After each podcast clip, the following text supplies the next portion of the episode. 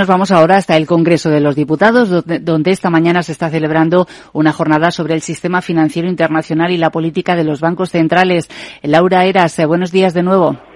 Buenos días, Sandra. Se citan aquí en el Congreso de los Diputados a esta hora grandes personalidades del sector de la economía española para examinar el contexto de incertidumbre que vivimos ante la inflación y una posible recesión. A examen ese sistema financiero internacional y la política de los bancos centrales que, según responde para Capital Radio el presidente de la Asociación por la Excelencia de los Servicios Públicos, Ramiro Aurín, lo están haciendo bien. Lo que analizamos hoy aquí es esa respuesta de los bancos centrales como regulador, como legítimo elemento público de, regulación de ese servicio público que, prestan entidades privadas y la verdad, el, asunto y por qué de la jornada es que realmente en esa, en toda esa secuencia de desgracias que nos han asolado, pues han respondido bien.